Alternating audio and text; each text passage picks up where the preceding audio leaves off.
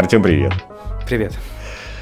За время, что я брал у тебя интервью несколько лет назад, мне кажется, это года полтора, наверное, было назад, ты кардинально изменил свою жизнь. И сейчас ты один из самых главных экспертов по Reels в нашем пространстве. Хочется, конечно, пошутить, сказать, как ты докатился до такой жизни. Да, да. Это для начала.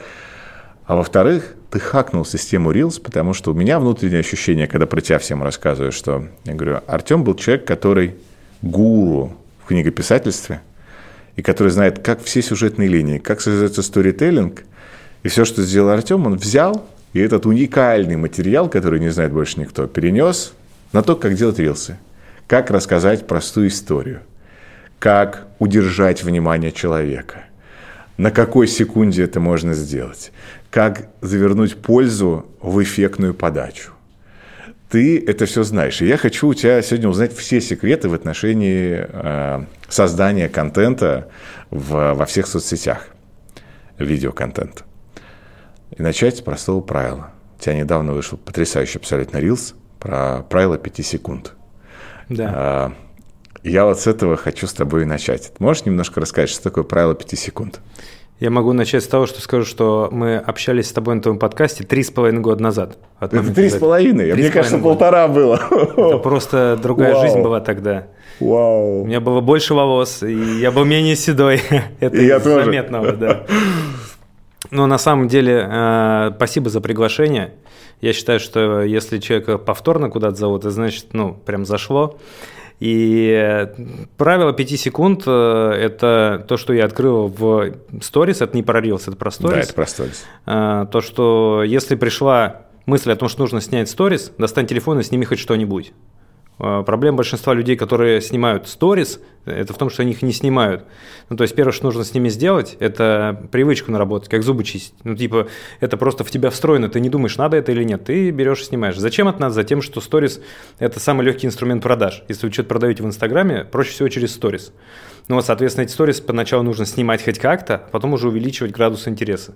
И правило 5 секунд гласит, что даже если ничего у тебя не происходит, такого вау, э, интересного сними, просто вот что ты кофе пьешь, что вот ты идешь, вот дождь пошел и так далее. Потому что у тебя будет нарабатываться привычка выхватывать телефон быстрее, чем э, ковбой револьвер. револьвер в вестернах, да.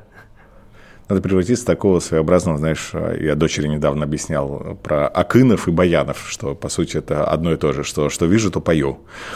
А, но у большинства людей как раз это супер проблема. Супер проблема вообще что-либо заснять. И есть много ограничений. И я хочу начать с тобой про них как раз говорить. Первое, что это никому не нужно, то, что ты снимаешь. Второе, что это стыдно и банально. Ну, а банально застыдно. Угу. Ну и третье давай. я, я сейчас задумался как раз, что третье. А страх – это страх порицания и осуждения, что тебе сейчас накидают э, комментов и негативной связи и скажут, что дождь. Вы видели, вот у нас вчера был дождь. ну, я, я утрированно, конечно, но это, наверное, три таких вот э, всадника, которые удерживают э, большинство специалистов от того, чтобы что-то снимать. Как ты с ними поборолся, потому что ты раньше не снимал? Я начал снимать сторис э, регулярно в январе 2021 года. Я тогда делал свой первый такой заметный какой-то более-менее запуск в инсте, и, естественно, ради запуска я в себя встроил вот эту привычку. На самом деле, эта привычка – это самое крутое было, что я с того запуска получил, потому что запуск облажался по полной. Ну, в смысле, мы там заработали каких-то денег, но очень небольших, и такой ценой, что я решил это тогда не продолжать. Но я в себя встроил привычку сторис снимать, хоть какие-то. Они были просто мерзительные. Мой план на день. Ну, да, я согласен, кому это нужно. Ты как бы, чувак, тебя смотрит там 300 человек. План на день. Но я сразу вел сторис, как будто я блогер-миллионник. То есть я э, допустил, что как будто это интересно людям. Знаешь? Ну, то есть вот ты снимаешь, да, вот это моя любимая кофейня, вот бариста делает капучино, сегодня вот такая погода. И э, удивительное открытие, оно в том, что, да на самом деле это тоже интересно. Помнишь, какая самая успешная передача э, на российском ТВ за все время российского ТВ? Мне хочется предположить, что что, где, когда, но я точно заблуждаюсь. Да, это «Дом-2», потому что. Да, конечно. А, а почему «Дом-2»? Там люди, по факту, что происходило? Они буквально сидели в этом доме, там, строили какие-то отношения, что-то у них происходило, кто-то с кем-то сходился, кто-то расходился, но ничего не такого вау глобального там не случалось. Это просто был, не знаю, разговор на 98% э, контента, просто какая-то там трипология.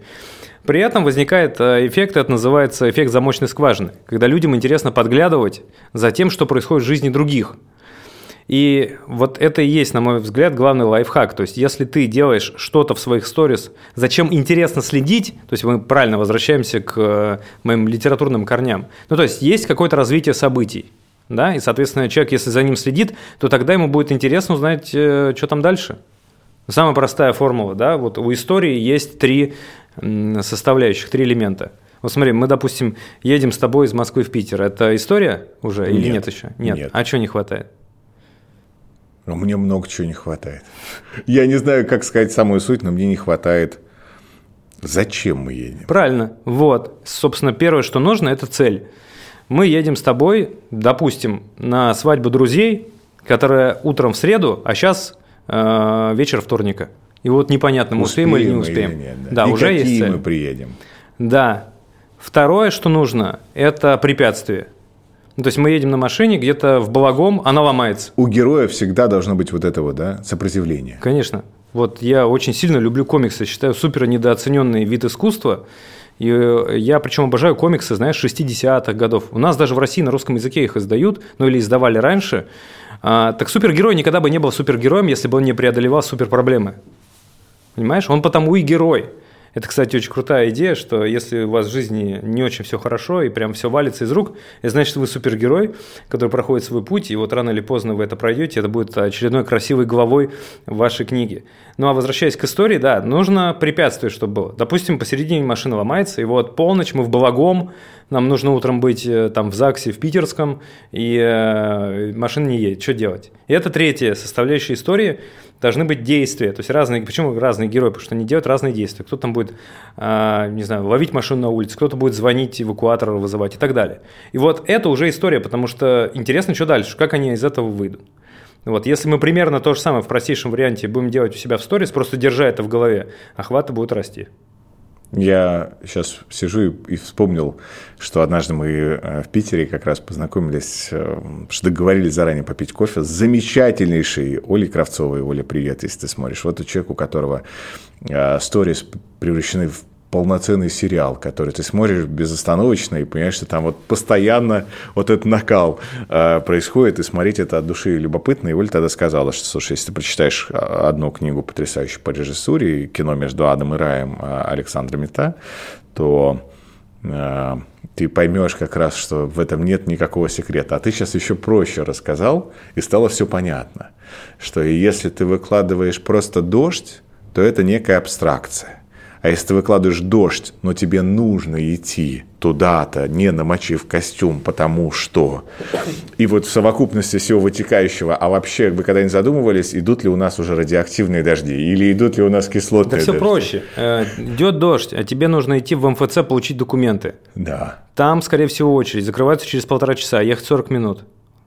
Ты успеешь просто туда или нет? Самокат. Вот уже как бы э, вопрос. Да-да, самокат, ну как бы, а надо ли брать самоката? Нет, до того идти долго. Ну то есть это можно на ровном месте делать в моменте, это не обязательно должны быть огромные истории какие-то. Это может быть, что я просто сегодня хочу сходить, э, податься на загранпаспорт, как думаете, у меня получится или нет, потому что ходили слухи, что там что-то какие-то чипы закончились, и все. Ты сейчас интересную штуку говоришь, ты это все озвучиваешь, и у меня внутри сопротивление.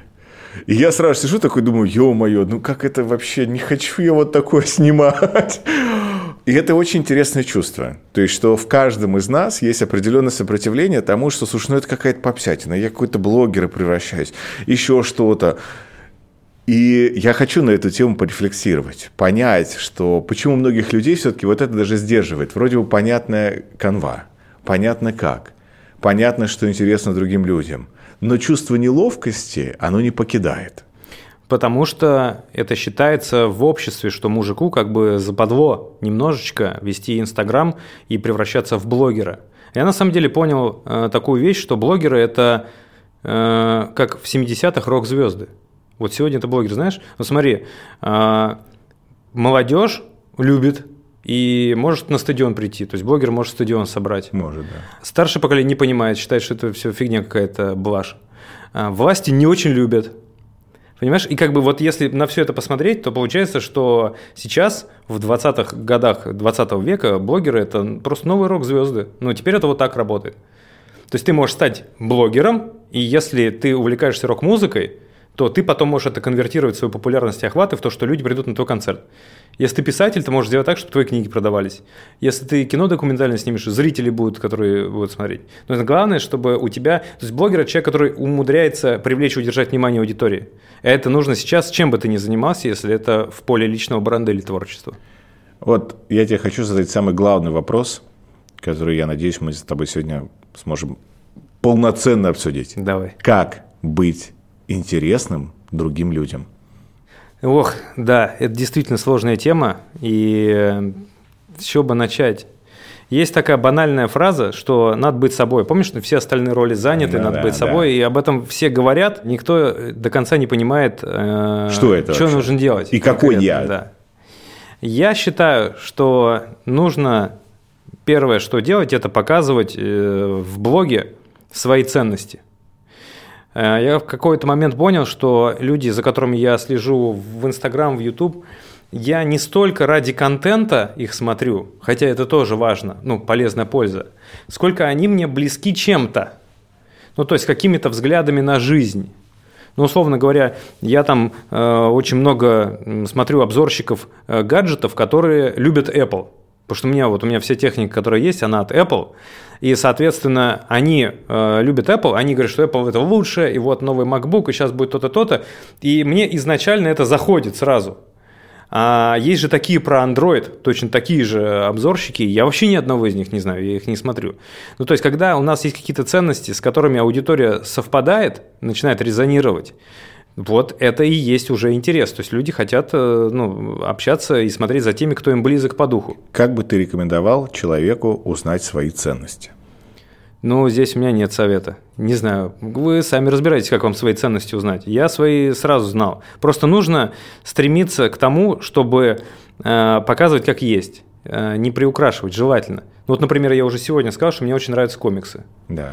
А мне еще с детства родители говорили, что это фуфло. И мне. Ну, то есть, что такое комиксы? Ты ну, книжки не умеешь Иди нормально мастер Маргариты читай, да. Да, вот. А я об этом говорю, мне нравится, и я прям серьезно увлекаюсь, и в комик-шопах могу там, не знаю, три часа провести. Ну, это вот правда мне нравится. И если мы берем какой-то социальный такой, знаешь, э, слепок, то там мужик, которому под 40, э, картинки листающие там с супергероями, это что-то такое странное. Надо, надо что, что, кстати, надо? Наверное, пиво надо пить, футбол смотреть. Ну, как-то есть свои дела. А мне нравятся видеоигры, я люблю играть там в PlayStation. Мне нравятся комиксы. Ну, то есть, вот какие-то такие темы, и я их просвечиваю и говорю, вот я такой, какой есть. И сам факт того, что ты о себе рассказываешь, не боясь Э, ну, какого-то, возможно, осуждения или непонимания со стороны социума, он уже подкупает. Это уже большинство не делает. Вот ты сказал, ты говоришь, все правильно, но мне чуть-чуть западло э, там сторис снимать. Ты круто показал э, свою честность. То есть ты бы мог сказать, да, класс, вот теперь все давайте делать. Или еще что-то. Но ты говоришь, что в тебе есть сомнения, и ты не боишься показаться уязвимым. Это очень подкупает. Ну ты профессионал, ты ты знаешь, как это делать. Ты, он, Нет. он скромничает. Нет, я, кстати, абсолютную, абсолютную правду сказал. Для меня это бывает, правда, сложновато. А есть ли что-то еще в том, как быть интересным другим людям? Потому что у тебя, помимо того, что ты транслируешь ценности, и я тебя к этому хочу подвести, очень много пользы. И я всегда всем людям даже говорю, что подпишитесь, пожалуйста, реально таких очень много, честно, Тем. А, подпишитесь на Артема, потому что даже если не покупать там твои курсы, то а, ты даешь столько пользы, которые вот просто посмотрев все твои рилсы, можно реально понять, как это вообще делать. Это такой прям стартовый ликбез, то есть э, для начального уровня более чем достаточно. Польза обязательно должна быть. Если ты хочешь что-то продавать а, один момент ты сказал правильно сейчас, что это должно быть все на стартовом уровне. То есть угу. все Reels, которые я даю с контентом, они все базовые по своей природе, потому что мы делаем как и книгу по умолчанию массовый, чтобы большинству людей это подошло, и все продвинутые истории их в Reels не расскажешь, потому что не успеешь. И они идут, соответственно, дальше на каком-то обучении уже, личной работе, групповой и так далее. Но я считаю, что мы живем в такое время, когда нужно отдавать очень много всего бесплатно. Если ты даешь колоссальную пользу в рамках своей экспертности у себя, например, в Инстаграм, то люди в какой-то момент у тебя будут покупать то, что ты продаешь, хотя бы из чувства благодарности. Они за это время понимают, что ты эксперт в том, что ты даешь. Они знают эту формулу, что если за бесплатно вот столько нам дают – то что будет, когда мы пойдем дальше? Да? Там явно это будет еще больше, еще глубже и сильнее. Соответственно, ну, колоссальная ошибка гигантская. Это в том, что есть люди, которые долго копали свой продукт, долго копали свою экспертность, и они говорят, как это я сейчас за бесплатно что буду давать? Еще чего? А кто же мне тогда что купит? Вот. Я высокооплачиваемый эксперт. И получается, что психолог ставит себе ценой консультации 30 тысяч – рублей за час, при этом он не медийный, у него там очень много э, опыта и э, образования, но он не медийный, его никто не знает. Проблема большинства экспертов – это то, что они ноунеймы, никто их не знает. Я сам оттуда вышел и продолжаю выходить, да, не в смысле, что меня прям все знают, но я хотя бы делаю шаги в этом направлении. Вот, и получается, что если мы не видим от человека пользы, вот какой-то психолог, который стоит 30 тысяч час, и да, он, ну, может, крутой или что-то, но у нас нет демо-версии, мы не можем посмотреть, что он говорит, как он говорит, нам заходит его идея, не заходит. Сразу заград цена стоит, вот тридцатку плати или ничего не берешь. И вот чтобы это пробить, вы давайте за бесплатно вообще все просто. Ну, то есть э, у меня Reels рекламный, вот откровенно рекламный Reels, когда я говорю, вот переходите ко мне там в Telegram подписывайтесь, или вот у меня открылась предзапись на, на какой-то бучок. Это от силы два раза в месяц. От силы два раза в месяц. Ну, то есть там 29 дней из 31 это будет рилс, в котором вам не предлагается даже подписаться. Ну, может быть, в конце там коротко плашка какая-то вылезет, но я уже даже не проговариваю, что это Артем Сенаторов, и здесь все про рилсы и клиентов из рилса, вот подписывайтесь. Я даю нате, все, забирайте. И у меня за лето 23 года а, три ролика «Миллионник», один из которых на 5,7 миллионов. У меня за июль 23 инста выросла на 60 тысяч подписчиков. Из Reels она выросла больше. Из Reels пришло 60 тысяч за месяц. Соответственно, это вот ровно то, о чем я говорю. Потому что когда вы все отдаете, люди понимают, этот человек, похоже, разбирается, нам нравится его идея, давайте посмотрим что-то еще, что-то еще тоже нормально, тогда подпишемся, и пусть это будет постоянно. Чтобы быть интересным, два важных критерия мы раскрыли. Соответственно, это транслирование ценностей, а, выдавание пользы и есть ли что-то еще?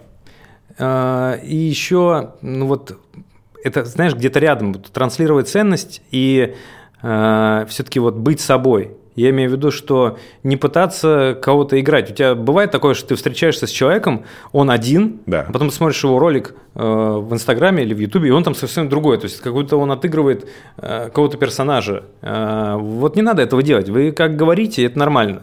Если вы какую-то букву не выговариваете, это тоже ничего страшного. Ну вот давайте как есть. Я вот, например, не выговариваю твердую букву L. L? Да. Вот. Ты даже не понял, какой, да? Я, да, я, я не выговорил. Понял, да, да. Ну и ничего страшного, меня он пытались переделать, когда я на телеке работал в свое время. Там я занимался, мне стало влом, потом подумал, ну... А как же ты друзьям La La Land рекомендовал? Это было ужасно, я даже не хочу это повторять. В общем, да, бывают такие темы. А, и давай назовем это демонстрация уязвимости или несовершенства. Я вижу в этом огромную боль. Потому что когда начинался экспертный Инстаграм в России примерно году в 17 э, мы видели огромное количество блогов, в которых просто идеальная жизнь, в которых люди э, никогда не ведут никаких проблем, у них всегда все получается. И э, да, свои победы надо показывать, естественно, особенно если не в области вашей профессиональной компетенции, но при этом ты можешь показывать в других областях твоей жизни, что происходит, и если там какие-то факапы, ты можешь показать, что ты там мороженого объелся на ночь, плохо себя чувствуешь, да? Вот, да, пожалуйста. Позавчера. Ну, у меня одна из веток, которую я в сторис даю, это то, что у меня постоянно проблемы с питанием. Годами это идет туда-сюда, у меня всегда один и тот же цикл. Я э, беру себя в руки, отказываюсь от сладкого, у меня вот сладкое. И знаешь, еще вот фастфуд, я бургеры какие-нибудь такую штуку люблю, и я начинаю есть этого всего плохо себя чувствую, перестаю нравиться себе в зеркале, э, набираются килограммы, и в какой-то момент, когда я уже почти как свинья, я беру себя в руки и начинаю, там, условно, детокс. Вообще там без сахара, без этого. И да, вес падает, ты как начинаешь приходить в форму. А потом что-то происходит. Вот из недавнего у меня знакомая из Испании привезла какой-то местный десерт – ну и вот э, там чуть-чуть сладкого попадает в меня, все. и все, да, и дальше ты уже стоишь за сникерсом. У меня есть, кстати, дно, знаешь, какое? Это чупа-чупс. Если я покупаю чупа-чупс, это, знаешь, ну, я меня, на дне. Просто ниже некуда опускаться. Регулярно бывает. Вот, да. я просто, я люблю чупа-чупсы со вкусом э, колы и фанты. Есть две, две таких да. лебедки, они плоские, эти чупа-чупсы, и они такие вкуснейшие. Я не считаю это дном. Вот, ну у тебя, да, может быть так. А я считаю, что если я докатился уже до них, то есть ты же постепенно постепенно планочку. Слушай, у меня одно с это... торта в кофемании. У меня одно это вареная сгущенка, вот это мое дно, да, я понял, про что ты сейчас говоришь. Да, есть, если я варю сгущенку, все, это хана, да. Вот, и я об этом показываю э, у себя в сторис. Я говорю, вот у меня там будет э, созвон с психологом по РПП. Потому что я хочу разобраться. У меня годами тянется этот цикл, э, что одна фаза сменяет вторую, потом обратно. Надо же что-то делать с этим. Э, и я не боюсь рассказать, что вот, ну, как бы у меня вот с этим проблемы. Да, мне не нравится. Я не Аполлоны, у меня там буза растет от того, что я сладкое ем постоянно. А потом оно падает, но я тогда начинаю бояться, как бы мне не сорваться. И когда Можно ты это ли обсуждаешь, это назвать искренностью? Это, это не только искренность, и наготой. это именно, да, скорее вот уязвимость, мне кажется, какое-то правильное слово. Мне не нравится уязвимость, потому что, знаешь, она воспринимается как э, что-то, как слабость какая-то. Так это и есть слабость. А это не, это не слабость. Это, это, ну, это не слабость, это часть тебя. Понимаешь, то есть все. Я, я, не, я не хочу это воспринимать как э, слабость. Хорошо, Для меня, наверное, да, слабость важна с тем, что слабость подразумевает там, где я сдался. А мы-то с этим не сдаемся, мы периодически ну, Временно мы не сдаемся, держимся. А потом я сдаюсь так, что твоя сгущенка отдыхает. Временная слабость, да. Ох, э, понимаю тебя. И вот это, конечно, про вот эту уязвимость небольшую и про то, что ты оголяешься в какой-то степени. Ты людям показываешь свое вот это вот искреннее пузико и говоришь, ребят, ну, так получилось. Самая ирония очень важна. Э, нужно уметь посмеяться над собой. Недавно у меня было голосование в сторис «Назовите самого сексуального мужчину в мире». Для девчонок было такое голосование. Вот интересно да. было, что скажут.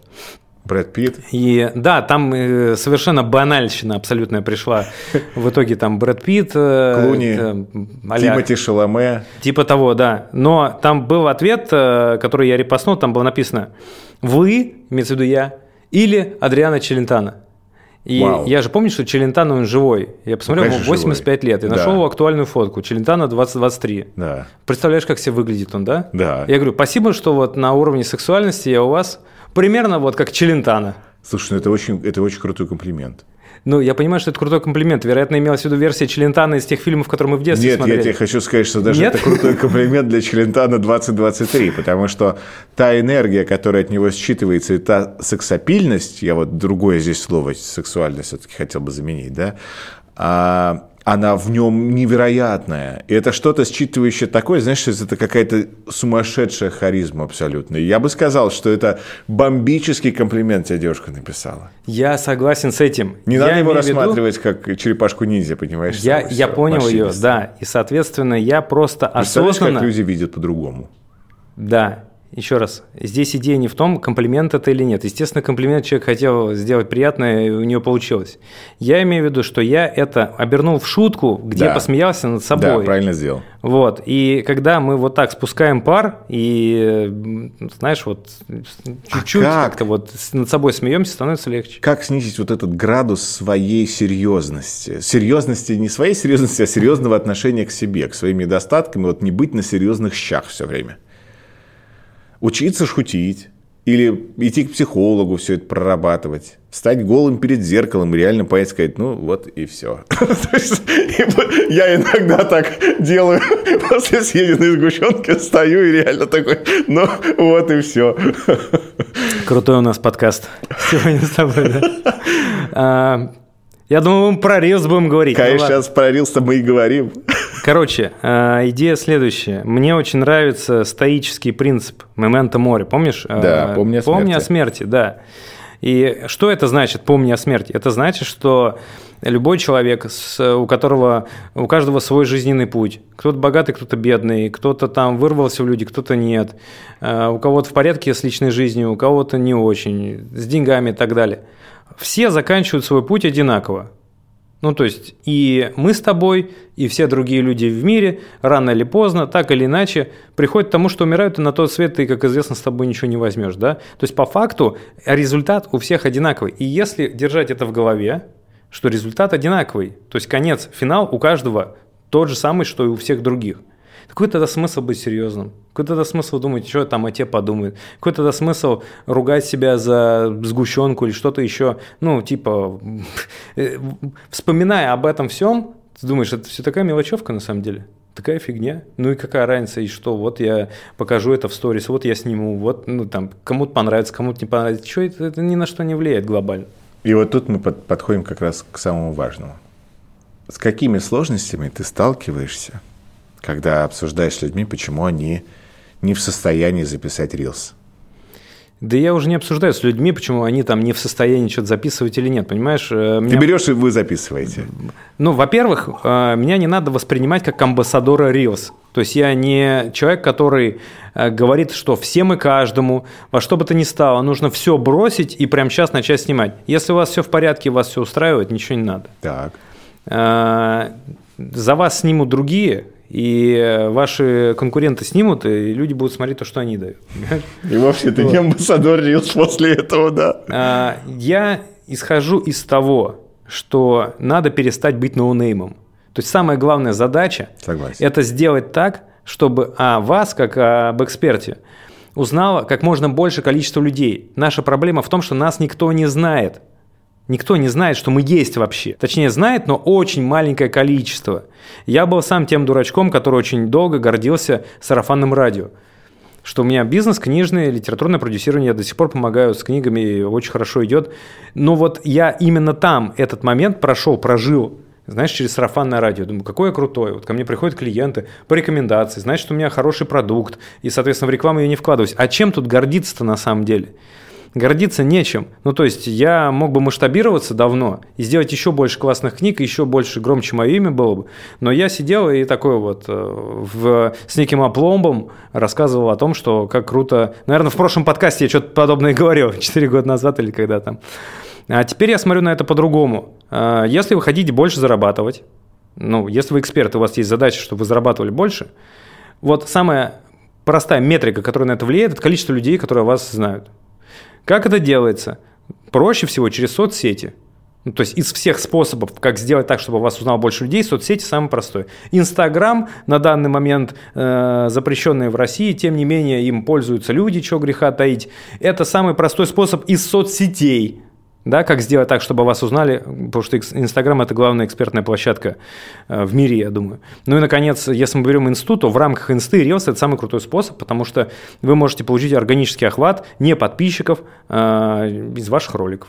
Вот почему я этим занимаюсь. Если завтра Reels перестанет отвечать этому требованию и появится что-нибудь еще, я тут же займусь этим сразу. То есть это не в том, что я амбассадор Reels, я амбассадор переставать быть ноунеймом знаешь, усиливать свое имя. Вот этого я амбассадор. Ты при этом каждый день выпускаешь по ролику.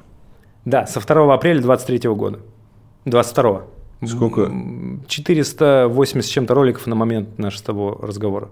400 с чем-то, 80 с чем-то да. роликов. Все, на этом можно закончить выпуск, потому что как? Ты снимаешь 30 роликов за день. Ты, то есть как, как ты собираешь темы? Подсвети все э, секреты твоего кинопроизводства. Ну, во-первых, э, это очень крутая фишка, которая помогает мне в том числе и продавать э, мои продукты.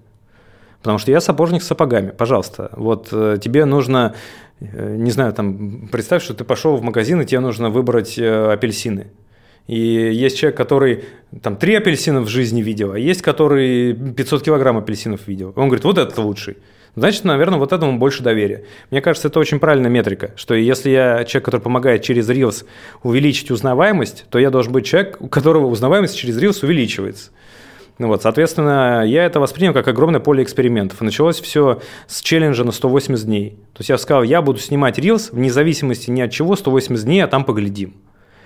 У меня люди начали отписываться тогда. Никому не надо было столько контента. Э, ролики мы были омерзительными. Если кому-то э, нечего делать, можете домотать до тех моих роликов э, в ленте и посмотреть, что у них ничего общего нет с тем, как я сейчас снимаю, но я бы не снимал сейчас так, как я снимаю, если бы не те ролики. Mm.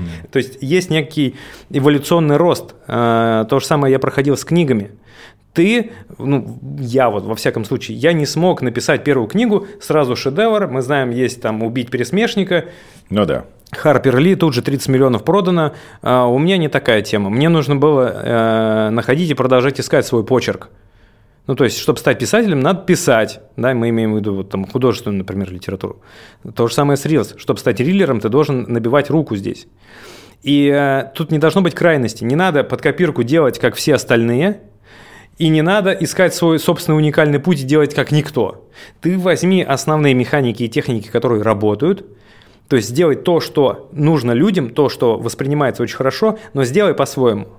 И мы приходим к тому, что в экспертных Reels, а я занимаюсь именно экспертными рилзами, экспертные – те, которые клиентов приводят в будущем. Самый популярный формат – это говорящая голова. Вот, соответственно, на данный момент, вот на 23 год, что нужно делать? Это в каждом ролике что-то ценное говорить в рамках вашей экспертности. Все. Ты снимаешь блоками или ты можешь каждый день снимать? Как у меня по-разному, у меня менялась эта тема. Э, иногда я начинал, что я просто день в день снимал одно видео, выкладывал. Иногда я снимал пачкой, особенно когда поехать куда-то нужно. Ты пишешь сценарии, ты это снимаешь дома, на iPhone у стены белый, и хоть как-то, но выдаешь. Ну, то есть э, моя стратегия э, покорения Reels – это brute force, то есть огромное количество попыток. То есть мы берем количеством здесь. Э, потому что опыт показывает, можно сильно заморачиваться с роликами, очень много в них вкладывать труда, времени и даже денег – и они очень имеют высокий шанс также облажаться, как все остальные. А если ты делаешь ролики быстро, то есть моя аудитория – это люди, не профессиональные видеомейкеры. Это не те люди, которые зарабатывают картинкой. Для них это сложно, не все умеют грамотно говорить, стрёмно перед камерой, перед камерой держаться. Поэтому я говорю, что чем проще вы делаете ролик, тем лучше. Чем меньше вы в него вкладываете, чем больше вы видосов сделали, тем лучше, потому что какой-то из них рано или поздно выстрелит. И когда у меня у учеников такие же видео, где они на iPhone что-то говорят на фоне стены, э, залетают на миллионы просмотров и приносят им там по 100 тысяч подписчиков, люди все, вау, а что, так работает? Да, конечно, работает, потому что визуал – это важно, но важно как бы вторично. Крутой визуал, в котором ты ничего полезного не сообщаешь, с моей точки зрения, это плохой экспертный рилс. А если ты даешь ценность, и у человека такой, о, прикольно, вот такая мысль, или офигеть, я не знал, интересно, надо попробовать. Вот если такие мысли у людей возникают, они простят вам хреновую картинку. Большинство контента в Reels – это юмор. Ну, развлечения, юмор, а, смешные видеоролики и так далее. Как конкурировать с вот этим вот контентом? Так Полезно. мы не конкурируем с ним. Это все равно, что если ты меня спросил, вот большинство музыки в мире – это рэп – а я записываю рок. Soul. Ну, да, да, или соул. Как мне вот конкурировать с рэперами? Ты не конкурируешь, у тебя другая аудитория. Где брать темы и каким я должен быть с точки зрения зрелости эксперта для того, чтобы эти темы нормально покрывать? Ну, есть великое множество инструментов, э, по которым можно искать темы. Чат GPT можно использовать? Э, я думаю, да. Я, кстати, сам уже близок к тому, чтобы начать э, пользоваться какими-то нейросетками в плане генерации идей или не знаю, как они сценарии пишут. Я пробовал посты писать на троечку, честно. Ну, то есть я сам пишу, уж простите за нескромность, я пишу посты лучше, чем чат GPT на те темы, на которые я знаю, как писать посты. Но при этом я э, не исключаю, что через какое-то время вполне себе будет какая-нибудь возможность загрузить туда все мои книги, чтобы э, нейросетка понимала э, мой tone of voice, и она будет генерить уже что-то похожее на меня. Наверное, мы к этому придем, может, уже сейчас что-то такое есть. Но что касается тем, я вот пробовал в чат GPT загружать эту инфу, точнее, задавать вопросы. Там какая-то банальщина вылезает. Ну, то есть, если мы там про маркетинг в Инстаграме, это на уровне бесплатных статей в Гугле. Ну, типа, размещайте хорошую рекламу. Вот, э, плохую не размещайте, хорошую размещайте. Ну, окей, спасибо. Э, я вижу, что нужно следующим идти путем. Первое – это спросить себя, а с кем я хочу работать. Ну, то есть я хочу, чтобы из Инстаграма ко мне какие люди пришли. То есть вот они что делают, да, соответственно, какая-то аудитория. Я понял, что моя аудитория – это люди, которые работают на себя. Предприниматели, фрилансеры, э, блогеры, эксперты, все, кто не в найме. Вот это моя аудитория. Окей, супер.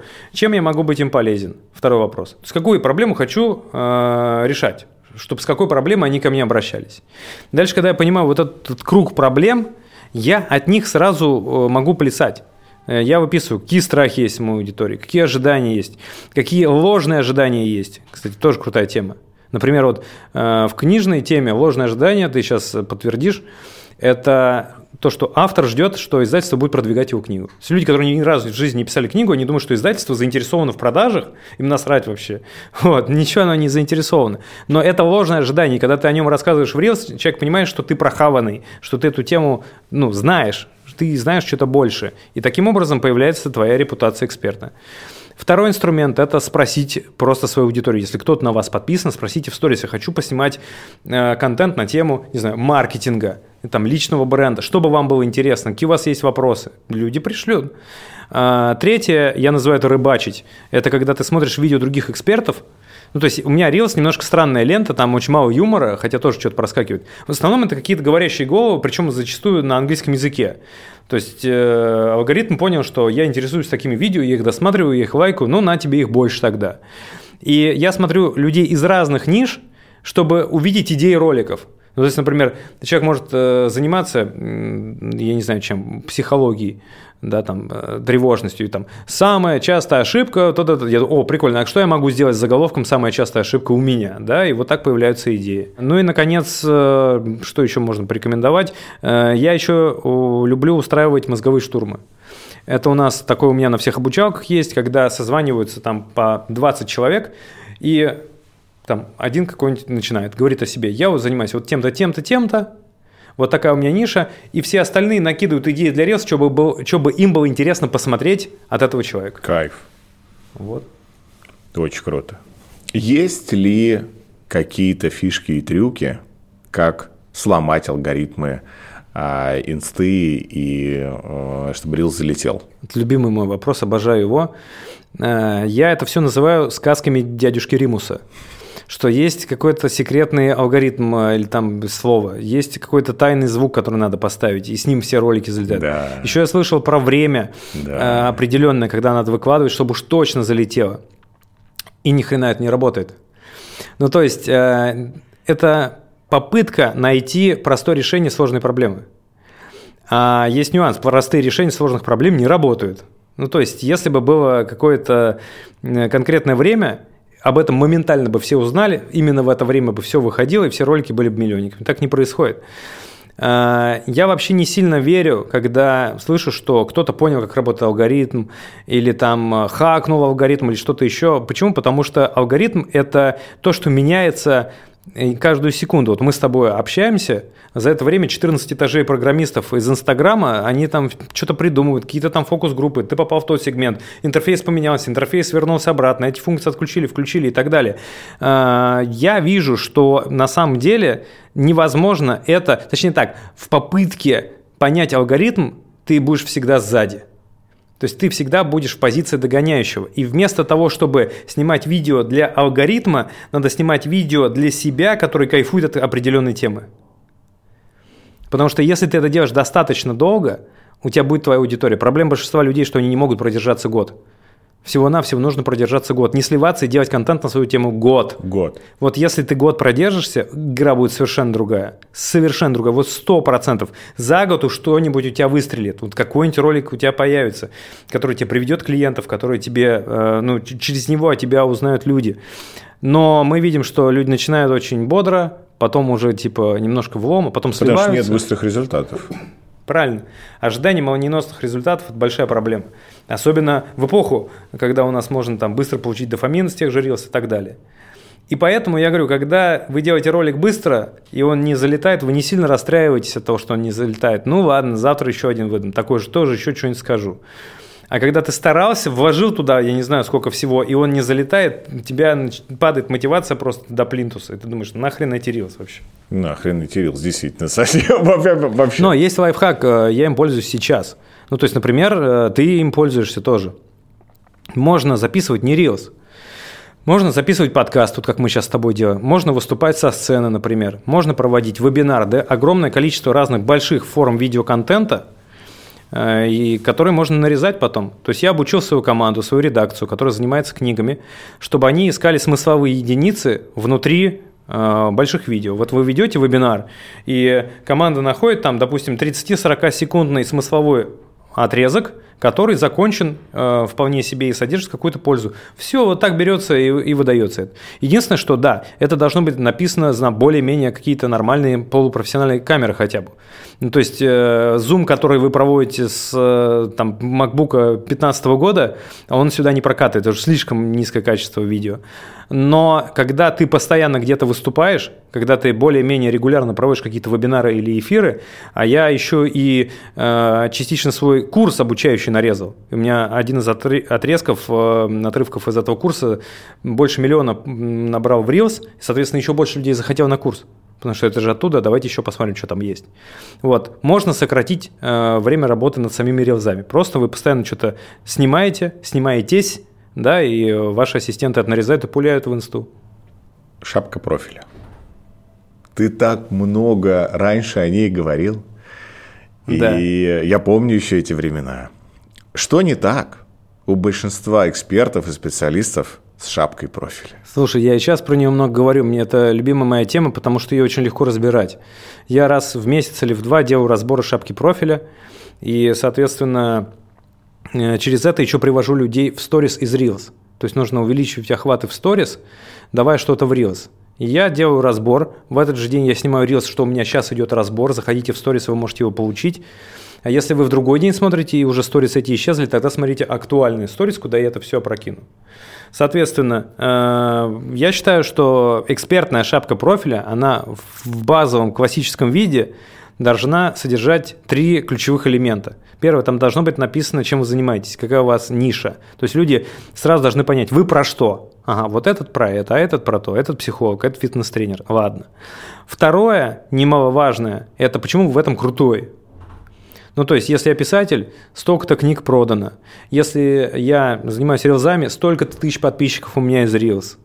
Если я занимаюсь, э, ну, не знаю, там, психолог, который консультации продает, вот столько-то консультаций уже продано. Ну, то есть, что ты сапожник с сапогами, ты крутой в том, что ты делаешь. А, и третье – это целевое действие. То есть, что бы вы хотели, чтобы человек, который пришел к вам на страницу, сделал – он может э, записаться на консультацию или зарегистрироваться на ваш вебинар, или посмотреть какое-то видео, или написать кодовое слово. То есть, что вы хотите, чтобы человек сделал? Самый частый вопрос здесь возникает, это а, если я не крутой, то что мне в этом тогда делать? То есть, если мне нечего писать, а, пишите тогда о себе. Ну, то есть, как правило, всегда у вас должны быть какие-то свои результаты. Ну, то есть, допустим, вот я фитнес-тренер, который первый день в Инстаграме, да, и, соответственно, я еще никому из клиентов не помог. Я напишу про себя. Похудел на 15 килограмм по авторской системе. Например, да, то есть вот, пожалуйста, результат. Сразу понятно, зачем к вам идти. А третий момент, вот, который я сказал с целевым действием, он э, решает проблему эффекта Баскин-Робинс. Это когда слишком много выбора. Я это постоянно встречаю у людей. Таплинк, в котором э, скачайте книгу, купите вебинар, посмотрите мастер-класс, зарегистрируйтесь на тренинг, еще можно значит, в записи что-то купить. И вот у нас групповая работа, коучинг, личное наставничество. И э, непонятно, что брать, и когда непонятно, что брать, человек ничего не делает. А нужно сразу, вот начните здесь, вот купите это, запишитесь сюда. Человек, ладно, хорошо, Вперед. У многих людей есть сложность с продажей, с продажей своих услуг, с тем, чтобы направлять этот трафик. И зачастую многие не начинают снимать рилсы, сторис и так далее, потому что они сразу же такие, ой, а мне нужно будет продавать? Не, ребятушки, сори, я эксперт, я продавать не могу. Почему-то считается, что если эксперт начинает продавать, то он обесценивает себя и теряет лояльность своей аудитории – вот такой сидит кривой э, догмат в головах многих людей. Как людям научиться легко продавать? Ну, есть э, два ответа, тактический и стратегический. Давай тактический. На самом деле, чем вы больше продаете, тем у вас больше покупают. Ну, так это работает. Самый крутой триггер продаж, который работает лучше, чем все остальные, это страх упущенной выгоды. Страх упущенной выгоды – это не когда вы говорите «запрыгивайте в последний вагон», это уже не прокатывает. Когда вы показываете, как много людей уже вам заплатило, какую сумму вы заработали, да. как много к вам записалось Они или не хотят быть аутсайдерами. Они да. не хотят, да, потому что толпа считается, что не может ошибаться. Ну, то есть как-то что-то проходит без меня, давайте я тоже пойду посмотрю, что там есть. Если вы продаете хорошо и говорите об этом, показывая, что у вас э, есть эти результаты, то у вас продаж еще больше будет. То есть обратное происходит. Не то, что аудитория расстраивается, а наоборот, она говорит, мы смотрим за тем, у кого дела идут хорошо, у него это все летит, значит, он крутой, значит, мы правильно его выбрали. Это из быстрых действий. Из больших действий э, глобальных нужно оказываться в окружении людей, которые сильно больше тебя зарабатывают. Ну, то есть вот сделать так, чтобы э, общение, какой-то определенный процент времени проходило не только с теми, кто на твоем уровне и ниже, а с теми, кто выше тебя. И нужно это принимать и благодарить за это. Я вижу вот в этом самую большую проблему. Недавно я снял э, рилс про свою ученицу, которая заработала 900 тысяч рублей за месяц. Она преподаватель английского, то есть суперконкурентная ниша, и она, обучаясь у меня на продукте, она придумала под нишу.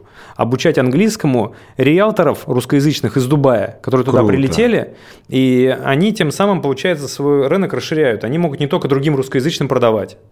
И они за это платят по дубайским ценам. Живет она на Бали и, соответственно, по балийским ценам тратит деньги. У нее очень хороший вот этот вот баланс.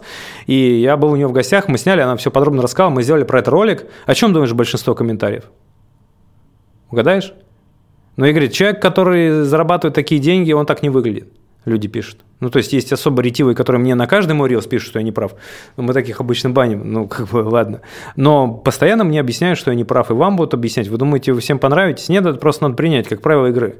Раньше я обижался на это, думал, ну как же, блин, мы же делаем это, мы же показываем, вот все же открыто, вот. Нет, а человек не вам объясняет, что вы не правы на самом деле. Оправдывает он хочет себя. Э, рассказать себе, что он прав, да. да. И, соответственно, если мы видим какую-то девочку, которая сделала 900 тысяч в месяц, а я там мужик 40-летний, я не могу пробить 300, например, да, то мне э, выбор, он очень простой здесь. Нужно либо признать, что ты что-то не понимаешь, эта девочка, она впереди. Это больно, но ты тогда сам пойдешь вперед, либо можно сказать, это все вранье, ничего на самом деле не работает. Это все вообще, ну, типа вы, выдумки какие-то, это все фейки. На самом деле ничего нет. И тогда ты остаешься в своей этой удобной конструкции, и э, тебе все так же сложно продавать, потому что ты же плохо продаешь, да, а учиться ты, возможно, себе обрубил.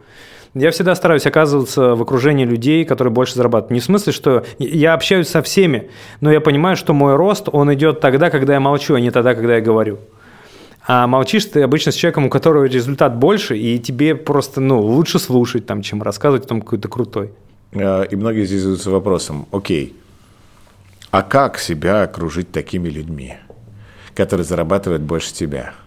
Э, заплатить им денег, как правило. Это очень хорошо работает. Я обожаю э, вот этот путь, называется «Вперед деньгами». То есть, если есть какие-то эксперты, которые вам нравятся, у них, как правило, есть какая-то работа. Ну уж как минимум можно купить консультацию, а то может быть и еще какое-нибудь личное сопровождение. Очень редко кто отказывается от денег. Такое тоже случалось, э, бывает, э, но при этом я нормально к этому отношусь. Если человек мне не продает, ну ладно, ничего страшного, пойду еще куда-нибудь куплю. И вот в этот момент, когда ты отдаешь деньги, за то, чтобы тебе ответили на твой вопрос, тебя проконсультировали, тебе рассказал человек, что бы он делал на твоем месте.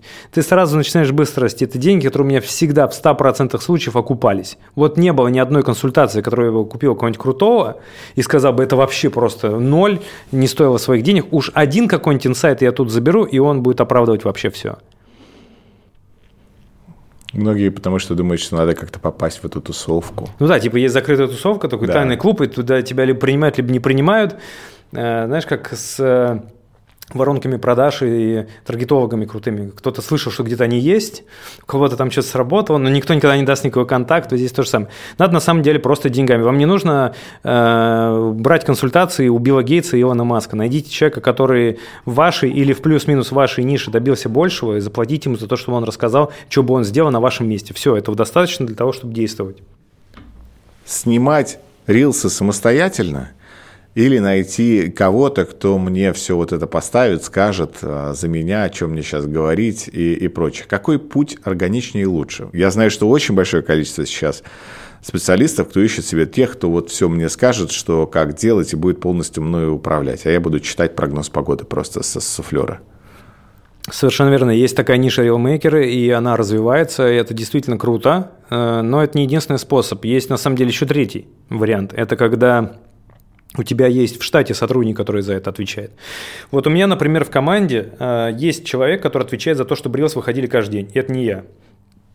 Как происходит? Девочка СММщица. Я ей сказал, это твоя теперь зона ответственности. То есть, если Reels не выйдет вдруг, то это твой косяк, а не мой.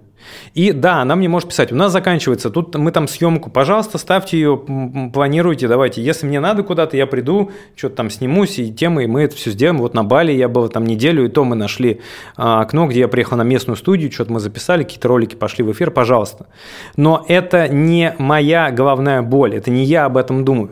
Я это просто делегировал сотруднику, и этот сотрудник теперь этим занимается. Можно ли снимать самостоятельно, если вы на начальном уровне бизнеса, у вас немного денег, вы не можете позволить себе сотрудника? Да, можно, я весь первый год снимал сам.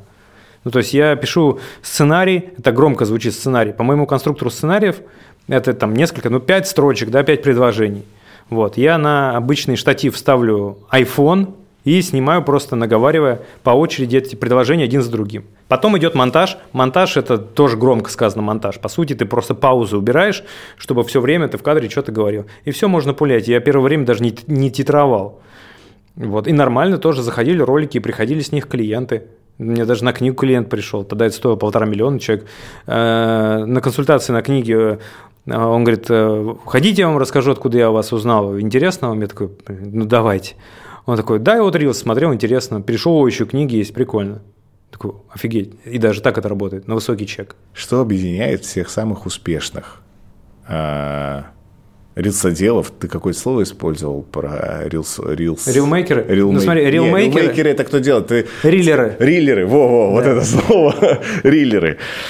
А, звучит как триллер, только риллер. А, что объединяет всех успешных риллеров?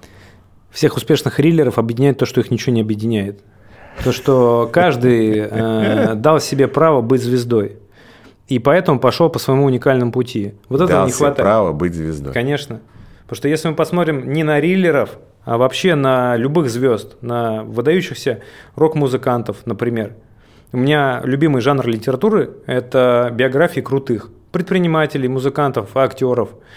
И у них у всех есть момент, когда они еще никому не известны вообще, за минуту до славы называется, они еще никому не известны, но уже они ведут себя как звезды.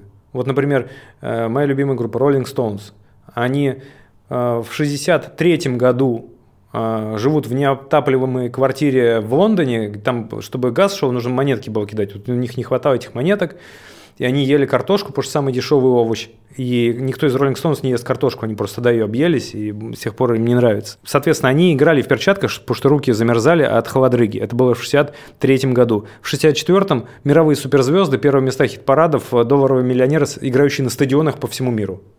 А как это произошло? Откуда вот такой квантовый скачок за очень короткий период? Ну, потому что тогда, сидя в этой э, квартире где-то на окраине Лондона, неотапливаемой, они уже вели себя как суперзвезды. Они так стебали друг друга. Да, мы очень крутые. Джон Леннон всегда говорил, мы идем только наверх. Даже когда они играли за Кока-Колу в Гамбурге, ну это Битлз уже. И здесь то же самое. Нужно разрешить себе стать звездой. Потому что все звезды в любой нише – они всегда начинали с того, что они сами себя признавали звездами. Мир еще этого не понял, никто не понял, но они себя уже таким образом вели. И вот это нужно сделать каждому, кто хочет большие охваты. Невольно вспомнил потрясающую сцену из э, фильма «Вавилон». Мне безумно он понравился, где а, героиня Марго Робби, э, Нелли Ларой, она как раз и говорит, что кто такая Нелли Ларой? Она такая, я... Ну, то есть там, знаешь, это вот подача с тем, что она сразу же позволила себе быть звездой, и там это очень круто продемонстрировано. А если подводить такой итог, что главное, вот главные советы за три минуты, которые ты бы мог человеку дать, который планирует, смотрит нас сейчас и планирует начать снимать рилсы, но там боится, не знает, как правильно. Это супер частый вопрос. И а, в целом испытывает различные чувства дискомфорта. Что бы ты сказал? Мне очень нравится метафора со взлетной полосой. А, чем больше самолет, тем длиннее ему надо взлетать. Если вам нужно прилететь в соседнюю деревню, вы на кукурузнике по картофельному полю взлетите. Но если вам нужно на другой континент прилететь, то вот этот огромный самолет, он очень долго разгоняется.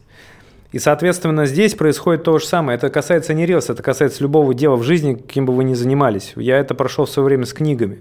У меня э, тираж первой книги 3 тысячи, тираж второй 3 тысячи, тираж третий 3 тысячи, тираж четвертый 120 тысяч проданных экземпляров. И я дал себе время и сказал, я все равно буду этим заниматься, несмотря ни на что. Когда мы говорим про то, чтобы стать звездой, мы говорим о позволении себя чувствовать крутым, не имея внешних подтверждений этого. Чем больше вы можете двигаться вперед без внешних подтверждений, тем на большую победу вы можете рассчитывать. Это как лепить снеговика. Ну, то есть ты не можешь сразу снеговика слепить. Ты берешь маленький снежок, который, ну, вот он никакой. Но ты его будешь накатывать, накатывать. Это требует какое-то время. Чем больше времени вы можете двигаться, не видя результатов, тем больше победу вы одержите. Если вы хотите молниеносных результатов стать знаменитым завтра, у вас не получится. А если получится, вы перегорите. У меня даже ученики есть такие, у которых сносило крышу. Даже я не всегда мог им помочь, потому что когда у человека было 3000 подписчиков, а за 5 дней у него стало 133 тысячи, он начинает себя психологически плохо чувствовать, и я не психолог. И человек просто ни о чем другом не может думать, кроме как о том, что у него теперь вот такая огромная аудитория, и надо этой аудитории что-то дать и что-то, что предложить. Да. Начинаются какие-то суетливые действия, аудитория как пришла, так и ушла, потому что им не интересно, у человека еще больше паника вообще. Э, и возникает вопрос, зачем все это нужно было. Поэтому дайте себе время, не торопитесь, э, вы все успеете. Это первое. И второе, самое важное, это то, что э, нет успеха без дисциплины. Я уже говорил, что я начал с челленджа 180 дней, несмотря ни на что. Я отвязал свою самооценку от количества лайков и просмотров. Да? Ну, то есть ничего не набирают нормально, люди отписываются, ничего страшного, все равно бы ничего не купили. Но я привязал свою самооценку к факту выложенного ролика, а это-то я могу контролировать как раз. Выложил сегодня ролик, красавчик, молодец, гуляй, Вася. Завтра новый день, новый ролик. И все, я каждый день выкладываю ролик, я каждый день красавчик, и все хорошо. Почти все мои ролики не залетали. Ну, они какое-то количество просмотров набирают, но не выдающиеся. Но иногда из этих 480 с чем-то было примерно 15, может быть, роликов, которые вот такими пиками становились на графике, и они оправдывали все. И они приводили десятки, сотни тысяч подписчиков, огромное количество денег заработано. Но никогда бы я бы не снял их сразу, потому что те ролики, которые выстрелили, я бы на них ломного гроша не поставил.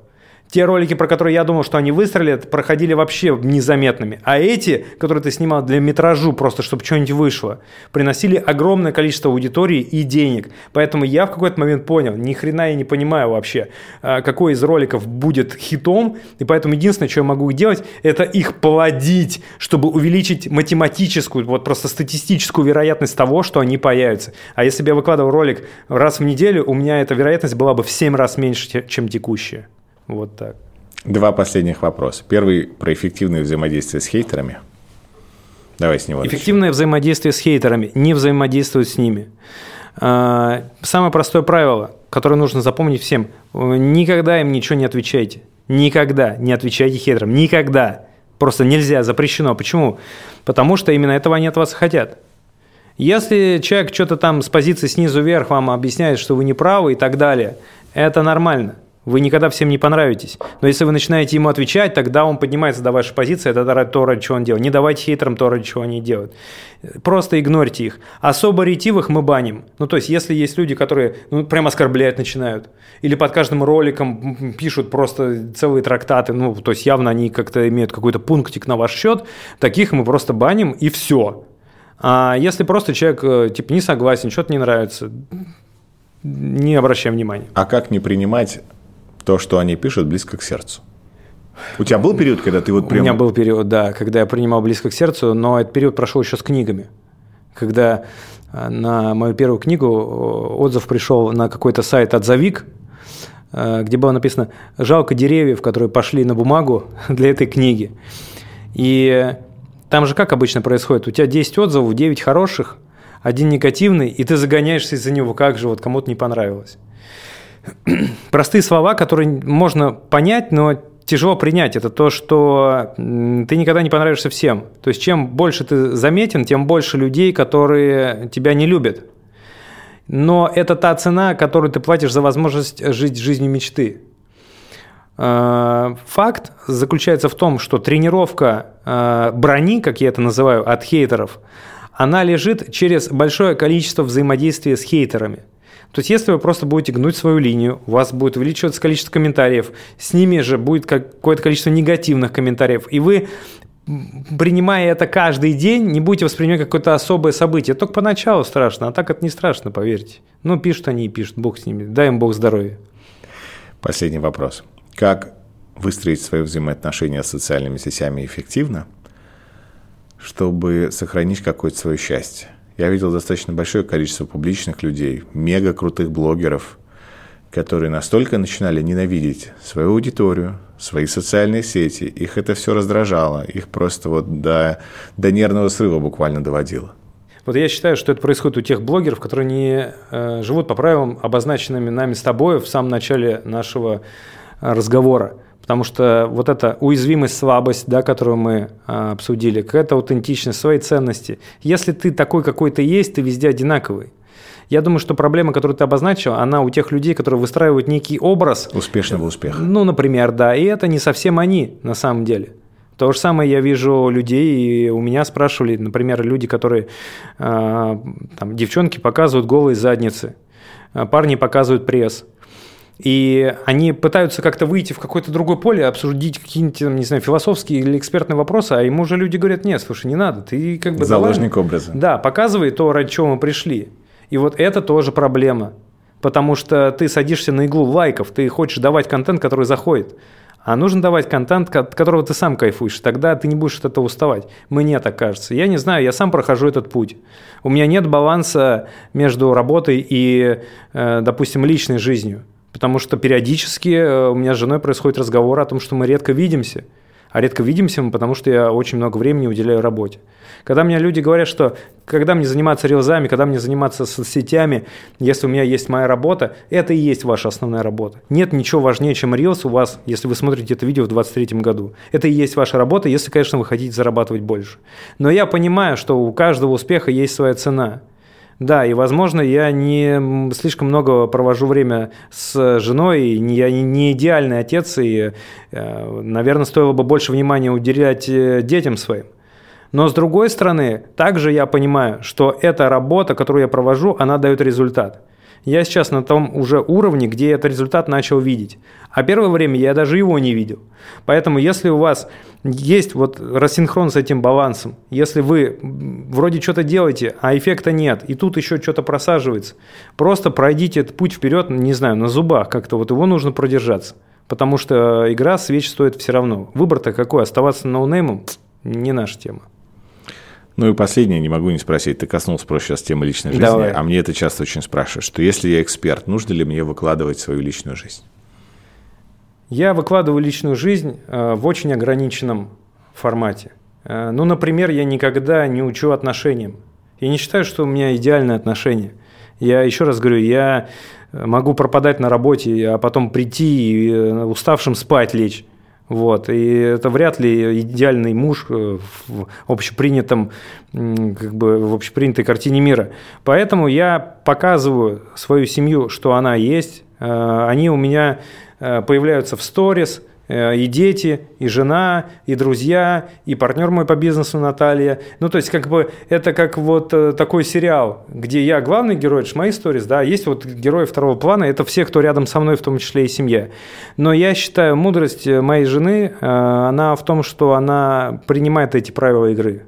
То есть она понимает, что если меня запереть и заставить проводить все время с семьей, быть таким прям э, вот э, настоящим отцом из э, американских комедий, которые там, знаешь, это барбекю жарят там все выходные дни, то вот тогда я, наверное, буду несчастным, потому что буду чувствовать себя как птица в клетке. Ну и твое финальное напутствие ко всем, кто нас смотрит, что бы ты хотел самое главное сказать? Финальное напутствие э, в том, чтобы дать себе слово – по максимуму увеличивать свое продвижение. Я годы потратил на то, что ждал, пока меня заметят.